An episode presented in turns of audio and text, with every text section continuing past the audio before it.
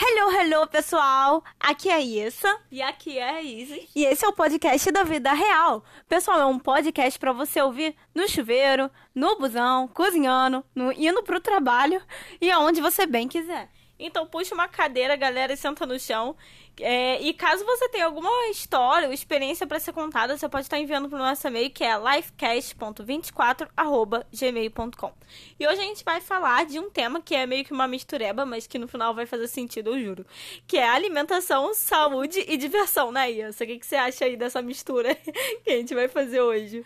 Amiga, é braba, mas dá resultado. Confia, confia. Confia. Então, aí a gente vai começar falando do que, cara? De saúde é construção. Saúde é construção. A gente não tá falando aqui, né, do, do, do conceito de saúde, né, é, que estado, é um estado de co completo bem-estar físico, mental e social, e não somente a ausência da doença. E a gente tá falando de saúde como construção, isso. Que é, um, é uma coisa que a gente veio re, é, refletindo, né, como o arroz com feijão. O que, que seria o arroz com feijão? O arroz com feijão é literalmente o arroz com feijão? É, mas também a gente está falando de arroz e feijão como construção de hábitos, né? E é naquela questão do simples, o simples que funciona, né? O, e o, a questão do hábito saudável de construção, como é, a atividade física, como o sono bem regulado, a higiene corporal, bucal bem feita, né? A gente está falando de hábitos que constroem a saúde. E, pessoal, vou avisar, né, que aqui como um livecast, né, que é o podcast da vida real, vocês podem estar ouvindo algum barulho externo, mas é isso mesmo, faz parte da vida, a vida é assim. Mas voltando, o que, que você acha, Issa, da saúde como uma construção? O que, que você acha disso? Cara, saúde como construção é isso aí que você falou, entendeu? É questão de você tentar manter na sua rotina, no seu dia a dia, hábitos saudáveis, inclusive a alimentação. E tem uma coisa que a gente sempre fala na nutrição é que alimentação, gente, não é só nutrição, não é só para você manter o seu corpo, tá? A alimentação também é diversão, tá? Então, a alimentação traz um prazer, sim. Quem não gosta de comer aquela pizza, né? Ou aquele docinho depois do almoço? Todo mundo gosta de um negócio assim. Se você não gosta de doce, se você não gosta de chocolate, alguma coisa aí você come que te dá um prazerzinho, uma diversão. Ah, tipo, sair para comemorar com os amigos, comer uma pizza e tal. Então, comer é muito social, comer é muita diversão. E a gente não pode é, enclausurar. É, alimentação quando a gente fala de saúde, né? A gente não pode achar que é só uma nutrição lá que serve para deixar o corpo do indivíduo lá em pé, né? É aquilo, né? Essa comida não é só nutriente, né? A comida também é social, tem um, um papel importante, né? É, e o que, que você acha em relação a fazer dieta, Isa? Que muitas pessoas usam, um termo popular também, né? Você acha que. O que, que você acha de dieta? Você acha que fazer dieta é caro? Primeiro que eu odeio essa porra dessa palavra. Com todo respeito. Ah, vou fazer dieta. Irmão, dieta é, é, a tua alimentação do dia a dia. Você já faz dieta. Não tem essa de vou fazer uma dieta. Isso não existe. Você já faz dieta. Entendeu? Uma coisa que cai no senso comum que não tá te ajudando. Porque quando você fala que vai fazer dieta, significa que você vai fazer um, vai tentar um período de uma, de uma alimentação diferente que vai acabar. Isso funciona para um exemplo, se você quer um, atingir um objetivo rápido, quem usa muito é, essa estratégia é, é bodybuilder, um exemplo. Vai entrar numa competição, ele vai fazer uma dieta ali específica para perto do, de um campeonato, entendeu? É esse tipo de coisa, mas para nós que não somos atletas, né? Pessoas que não são atletas, a gente só tá aqui, é, aqui querendo viver nossa vidinha.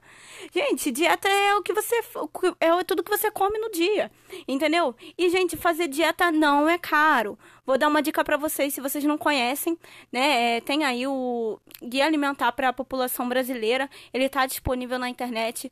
Leiam, é super importante, é para toda a população, né? E ele vai mostrar justamente que fazer dieta não é caro. Vai falar que o arroz e feijão funciona, que é aquele tal do, do prato colorido que a gente sempre fala, né? De vocês é, de comer bastante vegetal, arroz, feijão, a proteína e tal, que é a, a carne, se você come carne, né? Então, é, é, mostrando que o simples, ele funciona. Né, e essa outra coisa também que a gente ficou de mencionar nesse podcast, que eu acho muito importante, né? Com, todos, com todo respeito aos nossos amigos nutricionistas, porque para quem não sabe, eu e essa nós somos acadêmicas de, do curso de nutrição. E a, aí eu, a gente chegou aqui num, num consenso, né? De falar sobre é, coisas que a gente vê sendo receitadas para os pacientes durante uma dieta, né? Como, por exemplo, ela citou aqui a, a manteiga guia e tudo mais, né? Quantas vezes, né? Você não, já não viu é, pa paciente saindo com uma folha de dieta da, da, da, do consultório com alimentos que a pessoa não era não conseguiria comprar, né? Eu acho que essa questão do lado social é, referente à, à, nutrição é muito importante da gente estar tá falando, porque isso acaba colocando na cabeça da pessoa que dieta, que cuidar da saúde, né? Não o termo dieta, mas cuidar da saúde da alimentação é uma coisa cara, sendo que não é, né, isso? É, isso aí você tocou num assunto bem delicado, porque eu, eu vejo assim, às vezes a pessoa não consegue manter um hábito saudável, gente, que é comer um legume, sabe? É comer uma fruta. Aí tu vai botar a manteiga ghee pra pessoa comer.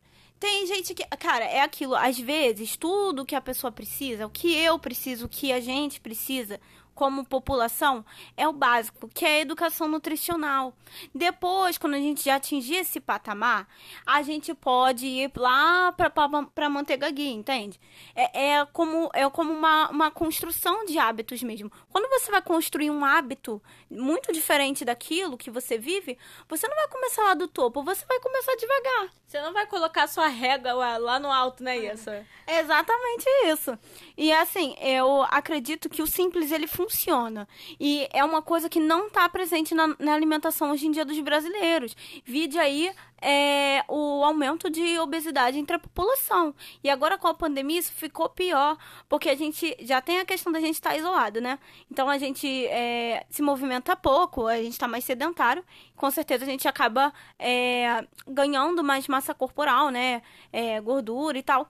Mas também tem a questão da alimentação. Muitas pessoas, aí que a gente volta para a questão também da diversão e, e, e da saúde mental, que a gente vai falar é que é, comer também é social, né? E às vezes, e, e é diversão. Então, se a pessoa está isolada e ela está se sentindo sozinha, muitas pessoas ficam ansiosas, muitas pessoas comem muito. É, é como se o relacionamento com a comida mudasse por conta do isolamento.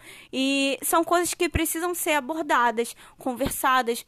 Né? Principalmente com os pacientes e, e assim, com a população em geral né? Porque é, uma, é um problema que está assolando muitas pessoas. Então, é uma coisa que a gente precisa estar tá mais atento.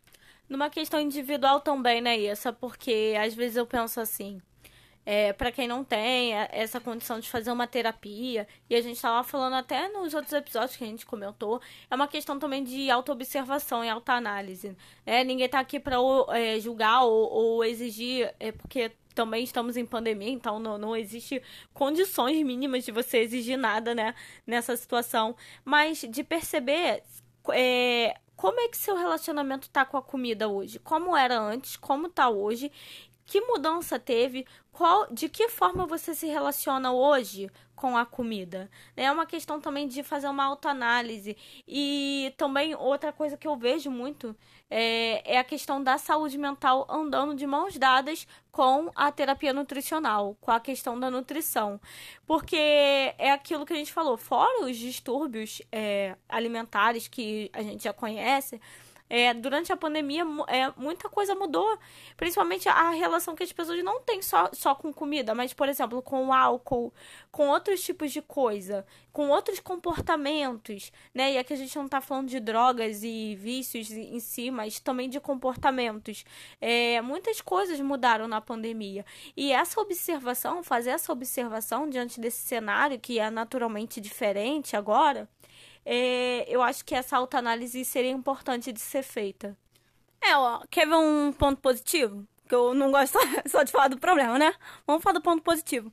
Ó, não sei se vocês se lembram ou se vocês repararam, mas lá no início da pandemia, é, eu vi as pessoas que não cozinhavam, às vezes a pessoa não sabia fritar um ovo e tava lá, tem se arriscando numa receita da, do Jacão, Le Cordon Bleu, sabe? Eu achava, tipo, massa a pessoa tá se interessando pela culinária e tal.